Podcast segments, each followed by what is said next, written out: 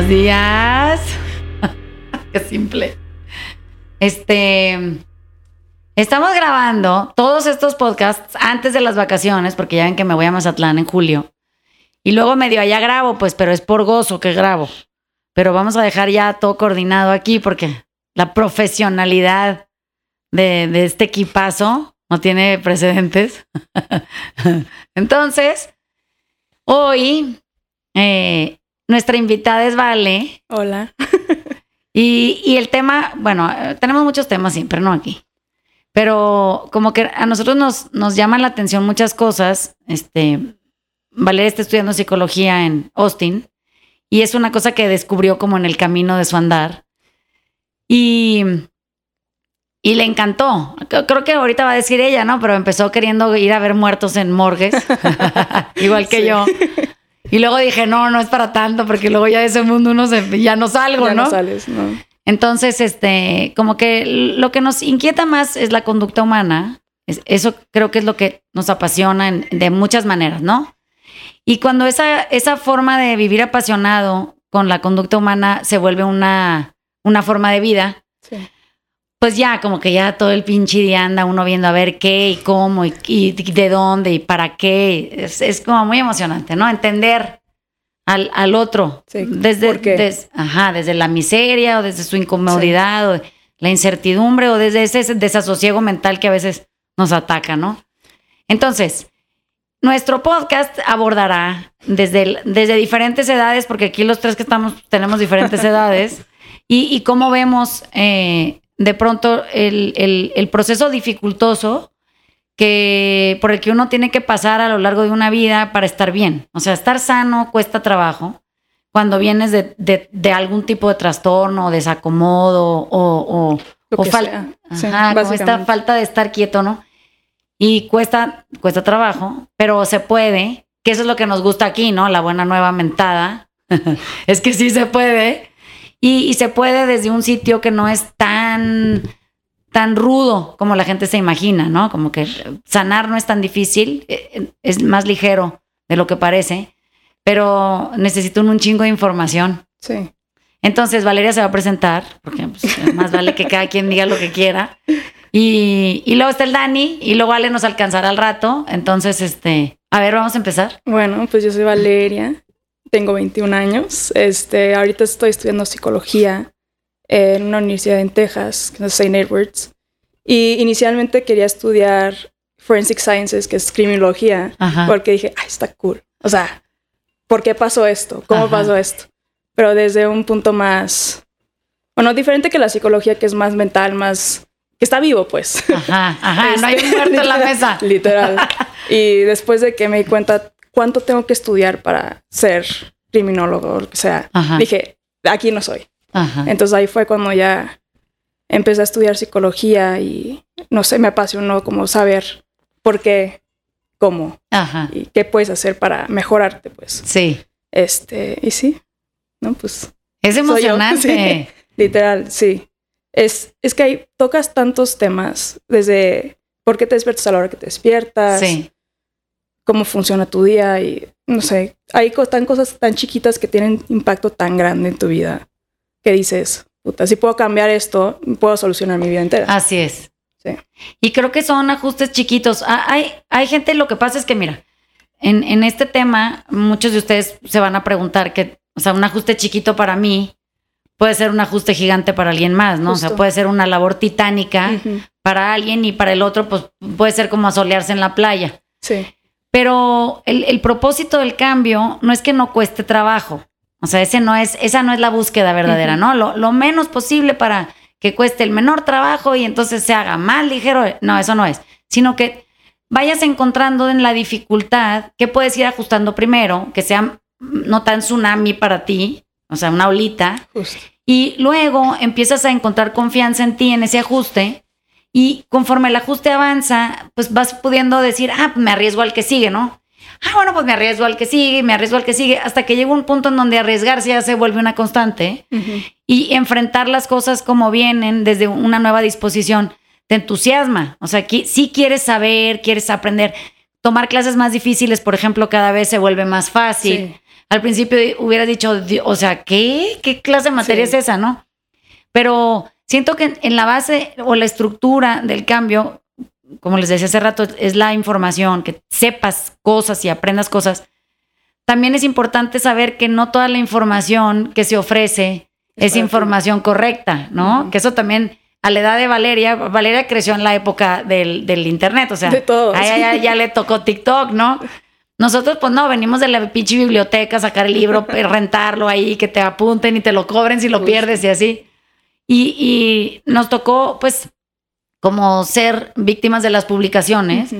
Antes a escribir libros era una cosa seria, ahora cualquier pinche gente Sí. escribe un libro. Sí. Entonces como que éramos a lo mejor gente que nos educamos de una manera, o sea, educamos me refiero a, escolariza- a escolarización eh, de una manera más rígida y más estructurada que, que requería de, de- de lectura seria y profunda Sí. y, y búsqueda y, y horas de inversión en eso, ¿no? Ahora parece que es más fácil aprender, pero el riesgo es más alto también porque yo veo, por ejemplo, sugerencias en, en las redes sociales de cómo tratar un trastorno de lo que sea, alimentación, y dicen unas cosas que digo, "N- eso es lo más lejano a la forma de poder hacerlo. Es literal fake news. Ajá. Y, es fake news en áreas delicadas, ¿no? Tipo Ah, salud sí, mental. Algo que no deberías de andar diciendo nada por decir. Ah, exactamente. No, o sea, no está bien. Y aparte es constante. el- o sea, el flood de information es TikTok, Instagram, Twitter, todos. Y todos Sí. tienen una opinión. Todos tienen una opinión. Ese es el problema. Y es una opinión desinformada la mayoría de las veces, ¿no? Porque Sí. creo que la gente seria no tiene TikTok. Sí. Y aparte viene de un lugar donde es como, ah, para likes. Ajá. Es para sentirte mejor de ti. Sí. También. Sí. Estaba viendo una señora el otro día que me apareció ahí en el en un, en un post de Beto a saber qué, no sé cuál sería. Y es una señora que, que pues estaba hablando de salud mental desde una ignorancia sí, catastrófica. Y como que me impresionaba que, que en una seguridad total ella eh, grababa parte 1, parte 2, parte 3 de un tema que, que no ni siquiera gobierna, ¿no? Entonces, como que pensé, pues a esta le deberían de escribir. O sea, aquí sí debería de haber gente poniéndole, oiga, necesita usted ayuda, ¿no? Lea este libro, tome esta clase o algo, ¿no? Pero pues no hay tanta información afuera que pues no te puedes dedicar a andar persiguiendo gente a ver quién, quién tiene No. una, una sensación de, de certeza o, o- o- o un backup serio, científico Sí, acerca de las cosas. y ahí el Dani y yo tenemos una, una cosa con la comida que, que siempre estamos tratando de arreglarle a la gente, ¿no? Y, y pero pues chocamos contra la información de la afuera Sí. todo el tiempo. Es, es la marea de mala información en cuanto a alimentación es enorme. Sí. Y hay bien poquita gente que se dedica con seriedad a, a tratar temas de, de salud alimenticia. Y, y esa gente es súper odiada, o sea, tienen una bola de, de- de profesionales en la salud incluso atacándolos porque siguen sin poder desasociar lo que ellos conciben como obesidad con enfermedad, ¿no? Sí. O sea, no, lo, Sí. no han entendido nada y, y entonces aquí, pues poco a poquito, uno a uno, ¿no? Ay, no, ahorita el Dani les contará, pero nos vamos dando a la tarea de explicar que delgadez no necesariamente es salud y que sobrepeso tampoco es enfermedad y que comer sano debería de ser comer quieto. Mm. Eso es comer sano, o sea, comer en paz, que, que, que, que hagamos las paces con la comida Sí. Que no senta- sintamos que comer es amenazante, o sea, tantas cosas que uno tiene que aprender, pero volvemos a chocar contra la marea de ketos y Sí, paleos y, misinformation. y- y ayuno intermitente y la Sí. chingada. Sí. Y, y pues un poco te acaba desarmando porque es demasiado contra bien poquito, ¿no? Sí. Entonces Bueno. no sabes que es correcto que no. Entonces ahí sí te Exactamente. pierdes. Exactamente. Sí, se vuelve bien difícil. Y allá mi compadre tallándose el ojo tiene, tiene esta observación constante.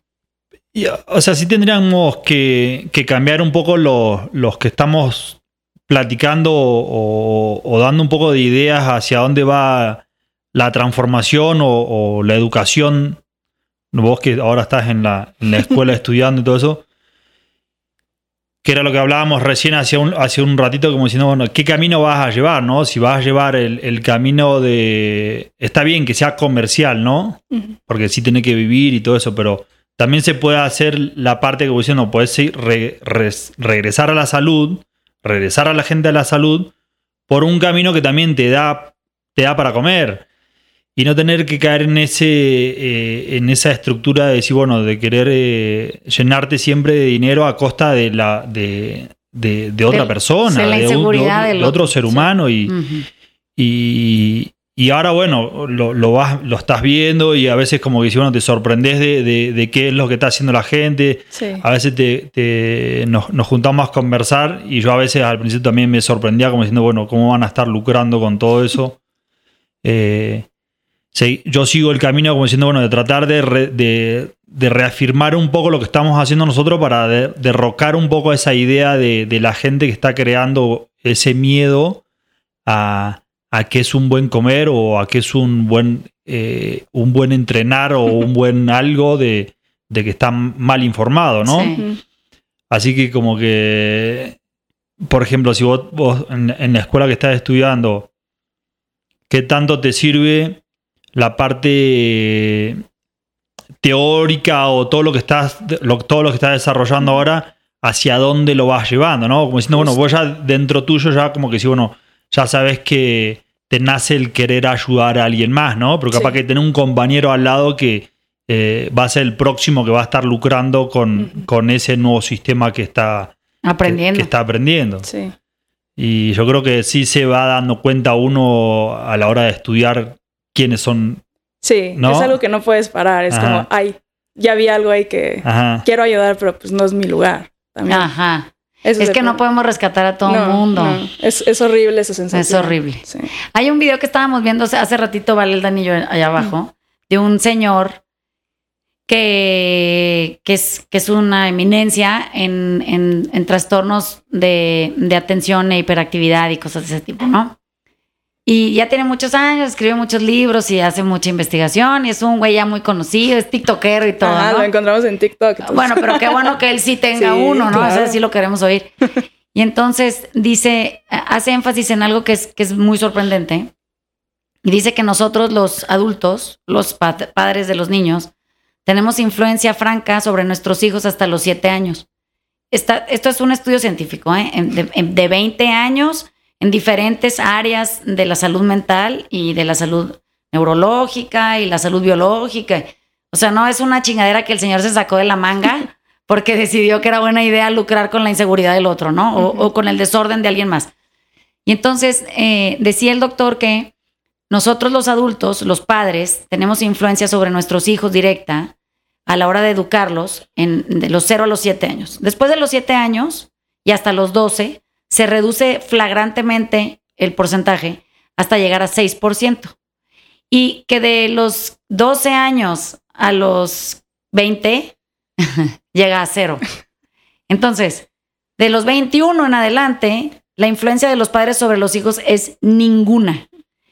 Entonces, cuando lo estábamos oyendo, Vale yo dijimos, pues sí, ¿quién no se había dado cuenta de eso? O sea, Qué raro que todavía nosotros, en lugar de querer acompañar de manera silenciosa a nuestros alrededores, pero especialmente a nuestros hijos, sin hacer ruido, sin sentir ruido, vacíos de nuestras opiniones y nuestros juicios, pacientes, esperando para que cuando esa criatura sea capaz de, y esté lista, sea capaz de ver con su propia luz, no con la mía. Bueno, pues ahí veo yo al séquito de gente adulta con reflectores que, que autoinstalados, tratando de alumbrarle el camino a alguien, especialmente a sus hijos, porque no puede concebir la idea de que son otros, independientes, con vidas, intereses y ganas, y, queremos que, que no se deformen como si eso fuera una posibilidad, en contra nuestra, además. Sí. Y pienso, bueno, pero es que entonces, lejos de poder nosotros aceptar la diferencia, estamos generando una enfermedad a costa de eso, ¿no? Entonces, cada vez que veo a alguien inseguro, digo, ahí hay un papá que... no se ha dado cuenta que su 6% ya no es una posibilidad, porque el, cabrón tiene 20 o, o 19 o, o 25 incluso, o 50, hay todas las cosas, ¿no? ya no tiene nada que hacer ahí. O sea, ya su voz no se escucha. Sí. Y, y eso, eh, aunado a esta otra pedazo de información que valdría la pena que pusiéramos aquí sobre la mesa y, y sobre eso podemos hablar horas. Hay tres cosas que son esenciales para la salud de la familia eh, y, y dentro de una casa, ¿no? No importa absolutamente nada de lo que hagan los papás, más que que eviten a toda costa el abuso, eh, no generen rechazo de manera innecesaria, eh, y, y porque no hay ninguna que sea necesaria, pero el extra, digamos, adicional al que ya traen de sus huellas traumáticas, y que estén conscientes de la alimentación de los hijos y no dice de la alimentación orgánica, No. sin colorantes, alimentación sin hormonas. Sí. Dice la alimentación básica, o sea, proveer lo necesario para nutrir. Sí. Eso es todo. Fuera de eso, ninguna otra cosa que se haga dentro de una casa tiene influencia sobre los 400 rasgos de personalidad con los que ya vienen esas criaturas, ¿no? Sí. Entonces Valeria estaba parada ahí al lado y decía, ajá, ajá, ajá.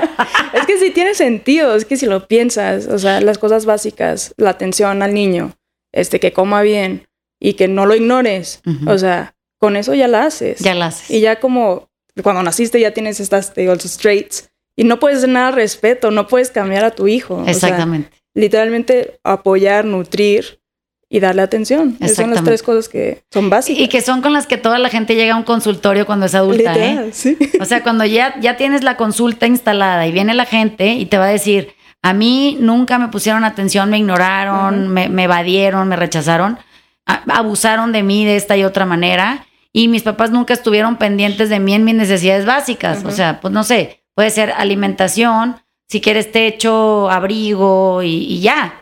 ¿Qué más fuera de eso ya? Sí. Pero nunca vienen por otra cosa. O No. sea, la mayoría de la gente viene con eso marcado o tatuado en el dolor de su corazón. Literal. Y digo, hombre, tan fácil que sería que dejaran la gente de chingar con siéntate bien, mastica Sí. con la boca cerrada, este, no respires en el vaso, baja el codo de la mesa. ¿Qué digo? ¿Y eso, y eso, ¿Eso es qué es? ¿Y eso qué chingados? Eso cómo va a cambiar. ¿Cómo Sí, baja? ¿Cómo Solo lo te a joden más. Es como, puta, me están diciendo que haga esto otra vez. Qué hueva. Que no quiero Sí. hacer. No, y aparte es como, ¿por qué no pones atención en como, no sé, no me pusiste atención chiquito? Por eso estoy aquí en terapia. Esa- otra vez. Ah, literal. Una de las razones por qué Sí, ahí es estoy. verdad. Es ¿por verdad. qué, por qué me andas chingando estas cositas? ¿Cómo debería sentarme? O sea, Ajá, ¿y, y para qué? O sea, e- eso, eso es muy, muy emocionante cuando lo cachas, cuando eres el adulto o eres el hijo que ya un poco también ya maduraste. Y, y dices, hombre, tanto que tenía yo que esforzarme para caber, para vérmele bien al adulto Sí. que era en teoría mi dueño y Sí. a través del cual se reflejaba su esfuerzo, su dedicación, su consolidación como una gente responsable, capacitada. Y era puro comportamiento exterior, o sea, era tratar de, de, de a martillazos, porque Ujú. sin cel sería monísimo, Sí, ¿no? ¿no? A martillazos así, eh, tratar de deformar la esencia de ese niño para que cupiera dentro de un canon establecido de esperanza del adulto, de, de- de lo que se imaginó como su familia, ¿no? Sí, sí. O como sus hijos, o, su- o sus pareja, o Sí. su... Y digo, ¿cuánto daño hará eso? O sea, tasado a la larga, todos los trastornos, todas las enfermedades emocionales, todo, todo el desfalco que se sienten, una falta de amor propio, eso viene de ese pinche lugar. Sí. Entonces, creo que no hemos leído lo suficiente. El libro del Señor ese lleva, creo que 14 ediciones. No manches. O sea, lo han publicado durante más de 20 años. Y, y- y no se cansa el viejito de decirle a la gente, por favor, paren. O sea, Sí. dejen a sus hijos Sí. en paz. Disfruten, ¿no? Ajá, una, cosa curiosa, ¿no? Disfruten a ver a sus hijos crecer, disfruten el proceso y no hagas nada. Tú quédate, dale esas tres cosas básicas y sea, aléjate. Ajá, y, y es más, hasta tiene una cosa chistosa ahí que todo el mundo se ríe y dice, siéntese, destapese una botella de vino, quítese las chanclas y disfrute el show, ¿no? O sea, claro, pues es que está padrísimo poder ser testigo de la, de la madurez, del proceso de madurez de un hijo, con todo lo que eso implica, ¿no? Pues, ay, ni que se fuera a quedar atorado, ah, ¿no? En esa exacto, pinche etapa sí. horrorosa para No. siempre, pues eso no es verdad tampoco. No.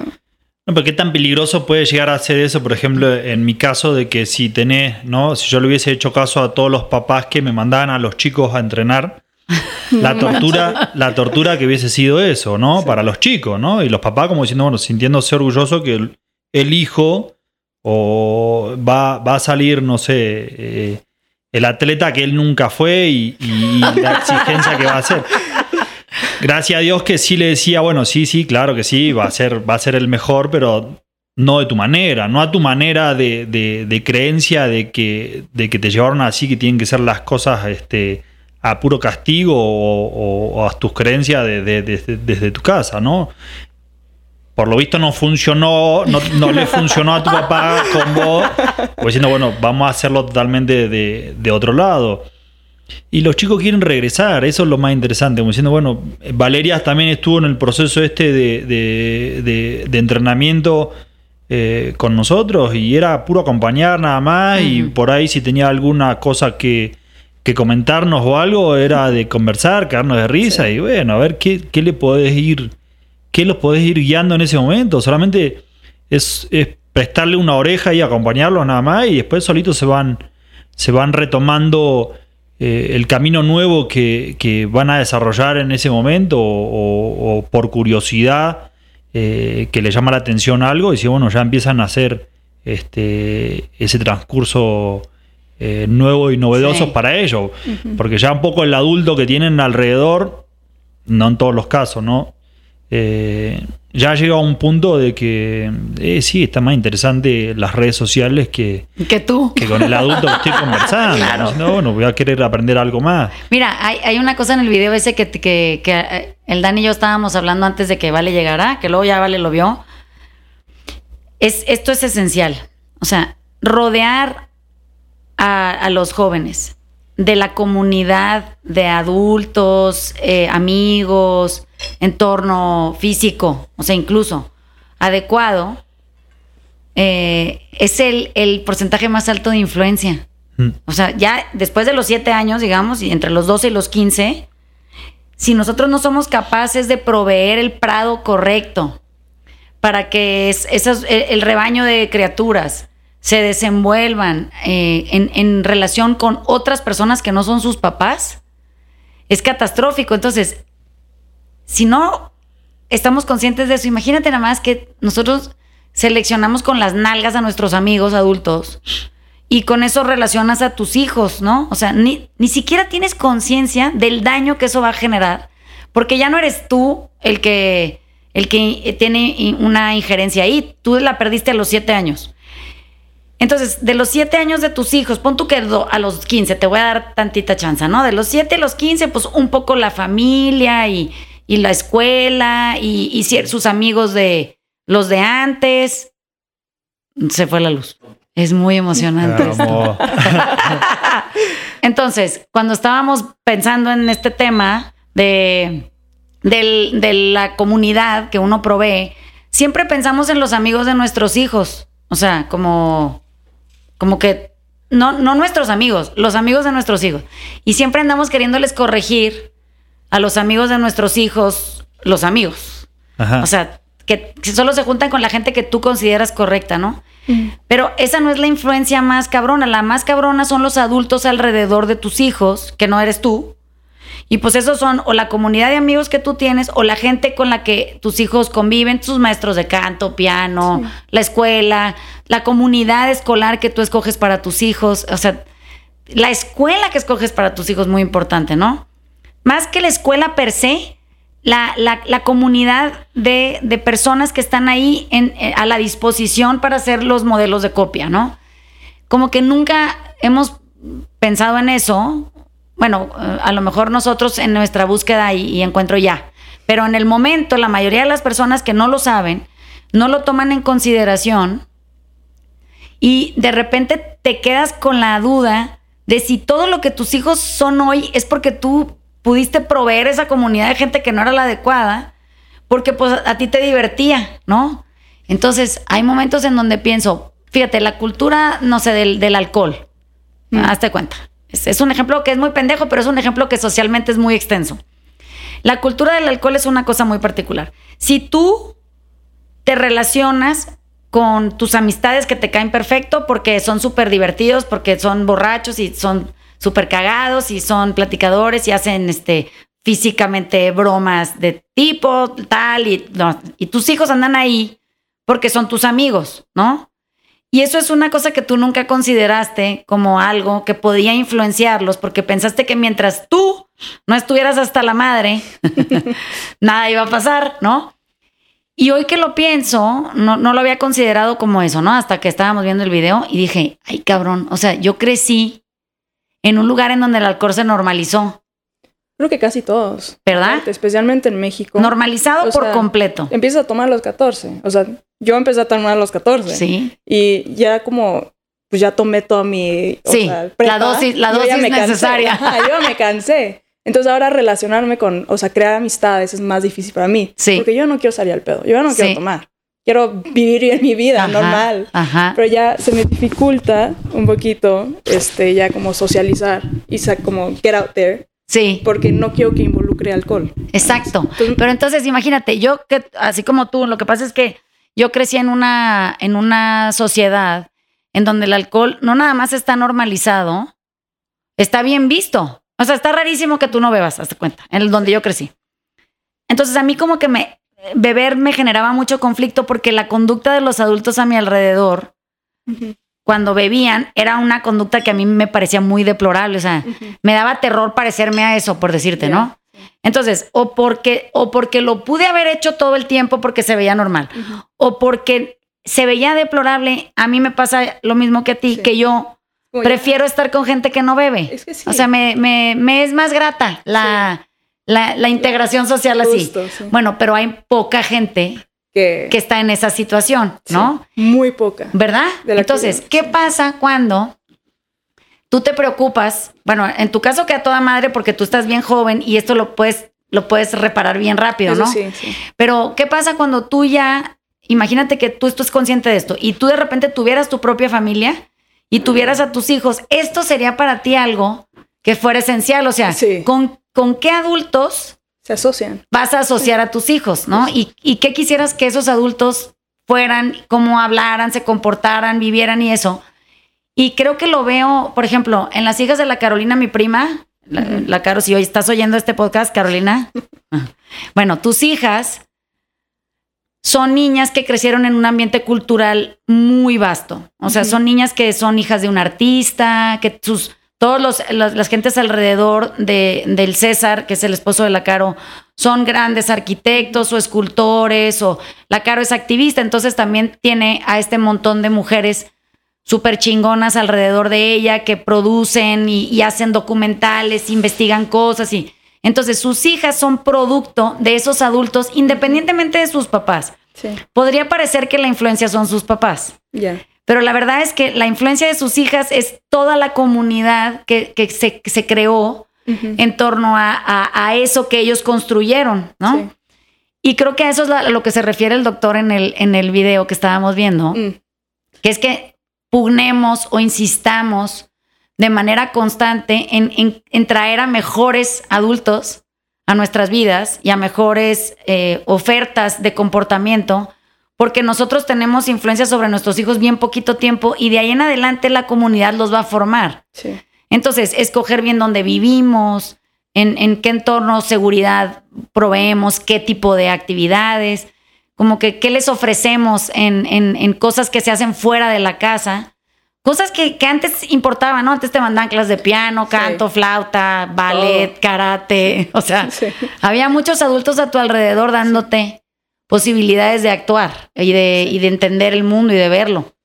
Entonces, creo que eso se vuelve muy importante y, y creo que nunca jamás lo habíamos visto hasta ahora. No, o sea, yo la verdad es como, yo sabía que el efecto, tu entorno tenía un efecto muy cañón en ti. Sí. Cómo crees, cómo te este, desarrollas y todo. Sí. Pero al escuchar al, al, al Señor decir, Ajá. como, ¿dónde vives? Tiene un, e- o sea, efecto gigante en tus hijos. Así es. Eso no, no lo pensé. ¿Verdad? Pensaría Es lo que los papás Ajá. sean la 90% del cómo Sí. te desarrollas. Pero no. Ahora resulta que no. Sí, exacto. Entonces, como, chin, ¿qué hago con esa información? Ajá. Too Es que? También. fíjate, creo que nunca es demasiado tarde cuando, cuando uno se hace consciente de algo y lo cambia. O sea, pero ya es porque tú decides que eso no es Sí. bueno para ti, ¿no? Pero en el proceso, por ejemplo, yo lo veo con Santiago, ¿no? Que Santiago pasa mucho tiempo con el Dani, porque esa es la persona que yo escogí, que no soy yo, que puede y tiene las suficientes tablas y herramientas para ayudar a Santiago en ciertas cosas. Sí. En donde yo ya no tengo ni, ni sonido. Ya Sí, deja tu claro. voz ni votos, ya mi mute. Sí. Entonces, e- ese tipo de cosas que uno puede, a, a las que uno podemos acercar a nuestros hijos a estar y a, y a vivir ahí y a, y a des- desarrollarse en- o a tener conversaciones ahí, se vuelven la base de, de- de lo que nosotros nunca pudimos escoger. Sí. O sea, no, no siento que nos pudieran haber mandado a ningún lugar de tipo, ay, le voy a hablar a la fulanita que ni conozco bien ni todo, Sí. pero se ve súper, sí. súper at- atenta con las, las cosas del rechazo. Para que nos eche la mano, ¿no? Como que creemos que nosotros somos el todo para ustedes. Y eso no es verdad. Ya. O sea, los papás para los hijos no, o sea, no, está, no está jalando. No.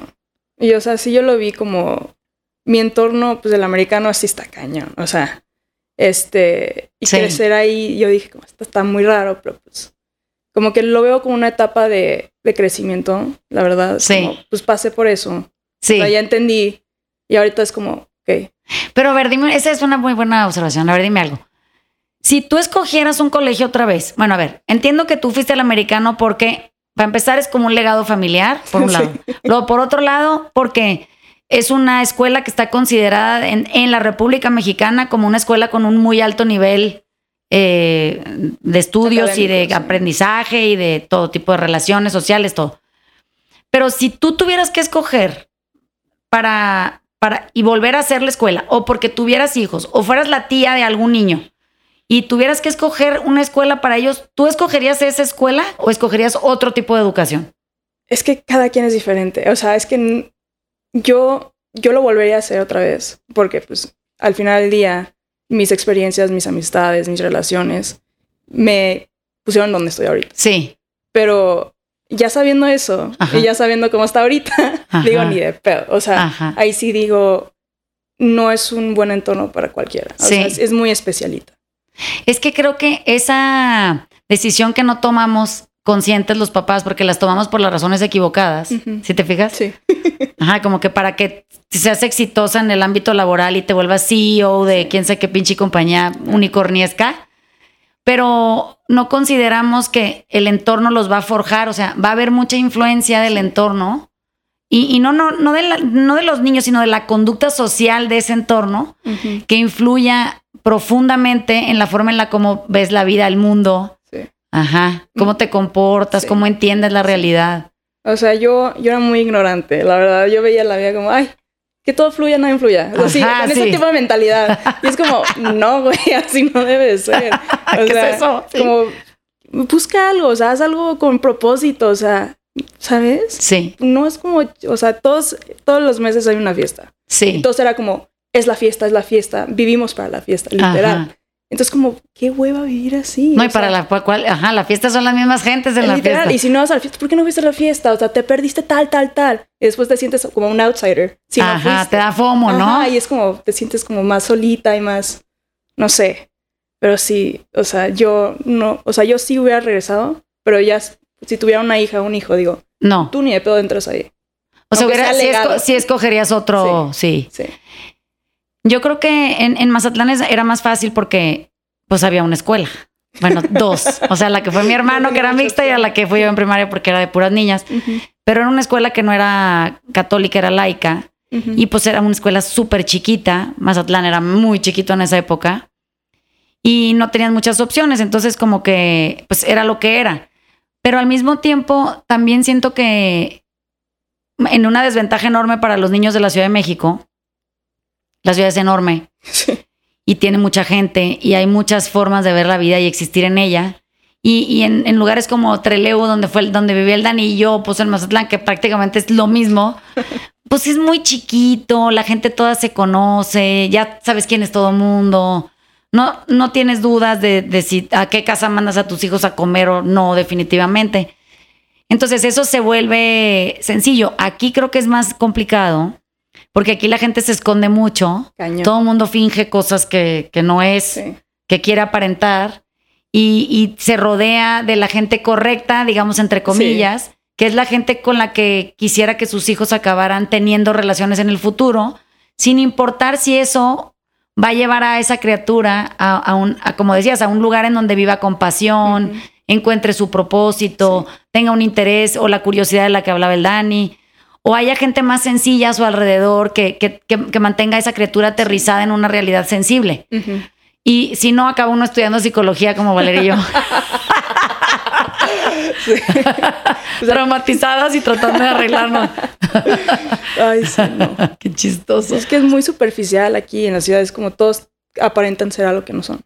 Y Sí. eso también es un trauma generacional. Ajá. Se lo pasas a tus hijos. Sí. Y si no te cachas o no paras de trauma generacional, se sigue y se sigue. Y pues es un.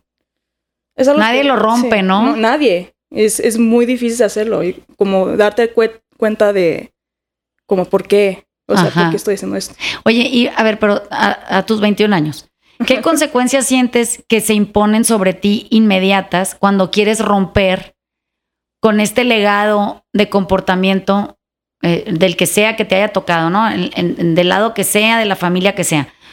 ¿Qué, qué sientes que se impone sobre ti como, como un, un castigo o una, o una sensación de silencio táctico o, o reclamo? Porque es que viene de mil maneras eso, ¿no? Sí. Cuando yo me escapé del, del, del- del legado familiar mío, no me escapé, nada más fui y dije que ya no estaba de acuerdo. Hubo un rompimiento, o sea, se genera una... Una ruptura. Sí, y, y cuesta trabajo porque vas a tener que sostenerla Ujú. sin claudicar, o sea, sin, sin tener que regresar a complacer o querer Sí. quedar bien, así porque te sientes como el outcast que decías ahorita, o sea, Sí. el solito que Sí. se quedó como aparte flotando a Sí. medio mar, Sí, ¿no? ni sabes dónde va, sí. No, pues es que yo lo que más es estar consciente y decir, puta, aquí hay, hay algo que no. Sí, Pero lo que más es como cómo me van a ver las personas. ajá. Es, es lo que más me cuesta a mí. Es como, sí, pues ya tengo eso, pues aquí viviendo en el americano con todo Sí. eso. Es muy importante, o sea, pon composure, pues. sí. Como Sí, aparentar algo que no eres, bien, literal, así, sí. decente. Educación, todo eso. Lo que más hay- me cuesta trabajo es verme bien. Entonces Ajá. cuando veo algo así, digo, también desde mis simples tatuajes, así. Sí. Me ven feo, o sea, voy caminando aquí en Prado y las Lady Lomas sí se me quedan viendo. Y yo, ¿qué? ¿Qué quieres?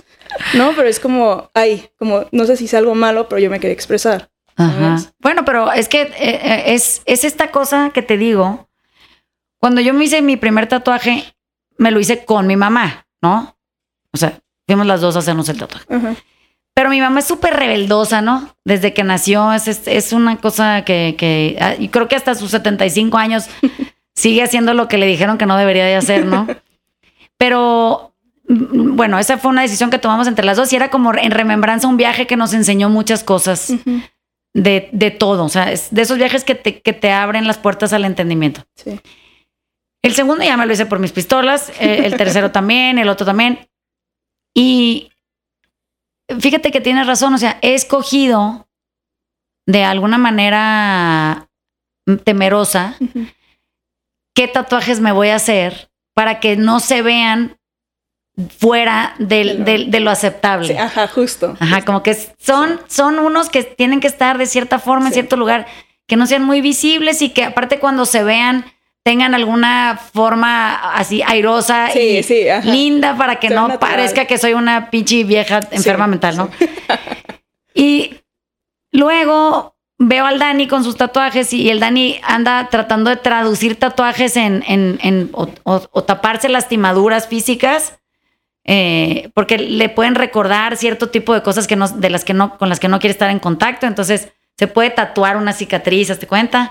O se hace tatuajes que igual ya no le gustan tanto, entonces quiere que se traduzcan en otra cosa, que en mi caso así ha sido en, en algunos, que no me gustan ya por la razón que sea y decidí que em- evolucionaran hacia otro lugar. Y luego digo, ¿qué me importa? O sea, adentro digo, ¿qué chingados más me da en mi cuerpo? Y a mí me gusta muchísimo la, la colocación y el significado de eso. Y cuentan una historia de algo en la vida. Pero siempre ando teniendo que explicarme. Sí, O sea, me gustaría no hacerlo. Sí, ¿Ya me entiendes? Es Ajá. que sí, es como, ay, pero me la hice por. Ajá, Es como, allá ando es como, explicando. ¿Por qué solita, soli- o sea, tú solito empiezas a, Sí. a volverte así, pero Sí, como que a crear esa inseguridad, ¿no? Justo. A generar, ajá. Sí.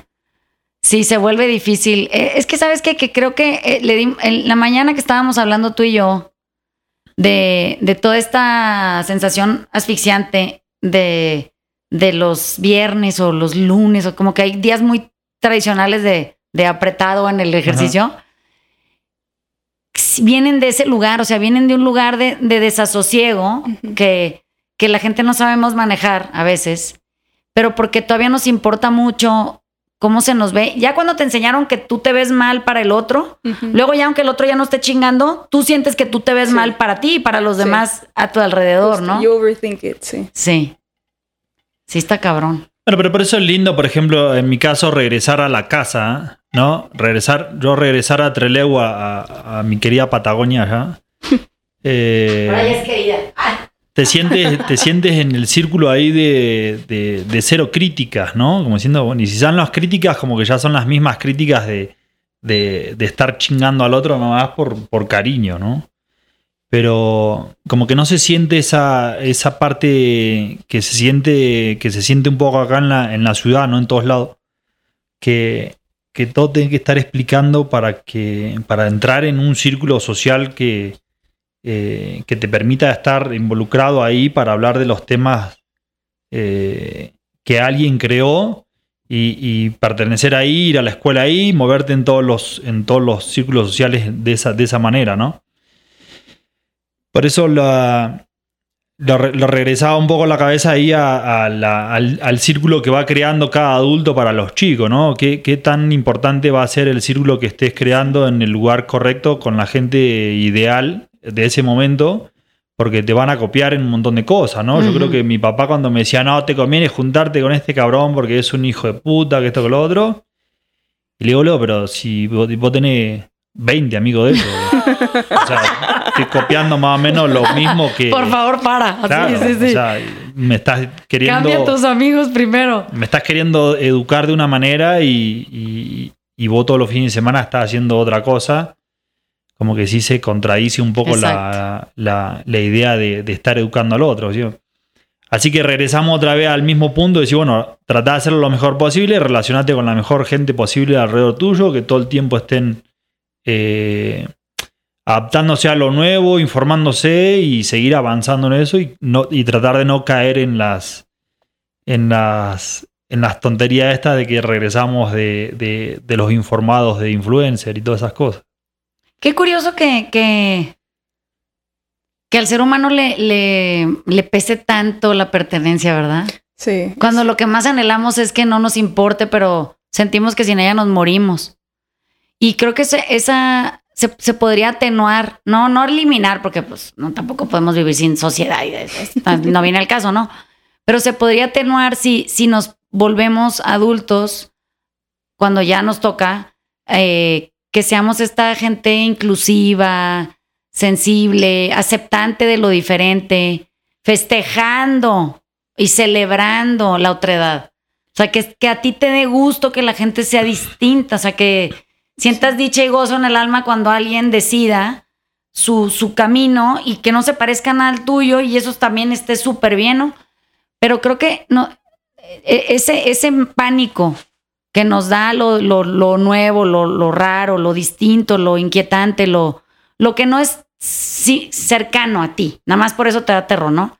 Porque no lo conoces o porque, o porque pues, pocas veces has tenido contacto con ese tipo de comportamiento, forma de ver la vida. Pero se atenuaría nuestro pánico a, a no pertenecer si, si te dijeran, aunque no te parezcas, seas, te definas, este, lo, lo, lo, lo abraces o no, esa sensación es bienvenida. O sea, siempre lo nuevo, diferente, otro es bienvenido. Y si, y si, si eso fuera una certeza, o sea, lo estuvieras diciendo desde el corazón, no nada más para salir del paso ahí en, bueno, yo siempre te voy a creer y de esas cosas raras, no, sino que realmente lo pudieras volver una realidad, yo creo que tendrías en tu capacidad una posibilidad, la posibilidad máxima de poder dejarte ser quieto y feliz quién eres. Porque siempre sabrías que hay espacios en donde la otredad es celebrada, donde la diferencia es festejada. Y eso te daría mucha tranquilidad en el corazón. Pero, puta, el chiste es que te, te demuestran lo contrario, ¿no?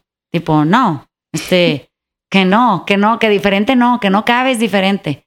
Entonces, pues te da más miedo que otra cosa, ¿no? Sí. Pues, Y ahí anda uno tapándose los tatuajes. O sea, el resultado superficial de todo esto es que uno se esconda lo que le gusta para que no se vea, porque no, pues puede ser sujeto de crítica severa, ¿no? sí.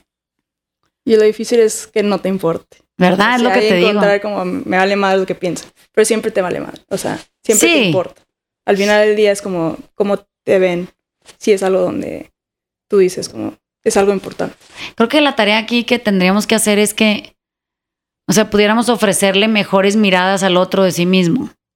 O sea, que, que, mis ojos puedan ver lo que es grato en ti y que tú te descubras a través de esa mirada y te redescubras a través de esa mirada y estés quieto con que si el otro te ve con esa calidez y esa generosidad y esa aceptación, pues tú también te puedes ver así, ¿no? O sea, es descubrirte en esos ojos. Y que creo que ahí es donde está la clave. Que alguien ofrezca esa mirada cálida Sí. para que tú te la creas y luego lo puedas empezar Sí. a sentir por ti. Y también puedes usarlo para alguien más. ¿no? Exactamente. Como keep it going. Sí. Ese sí sería regresar un favor. ¿Tienen algo más que quieran agregar? No necesariamente. Hola Alejandro. Entró como el fantasma, creyó que aquí podía estar silencio, jaló la silla. Es un escándalo. Se fue la luz, un desmadre. Bueno, les mandamos besos y nos vemos la semana que entra. Estamos muy felices grabando aquí con ustedes y, y- y- y esperemos que ustedes con nosotros o seremos una inversión como TikTok. Qué horror. Bueno, les mandamos besos. Muchas gracias por tenerme. Chao. Besos, Bye. bye.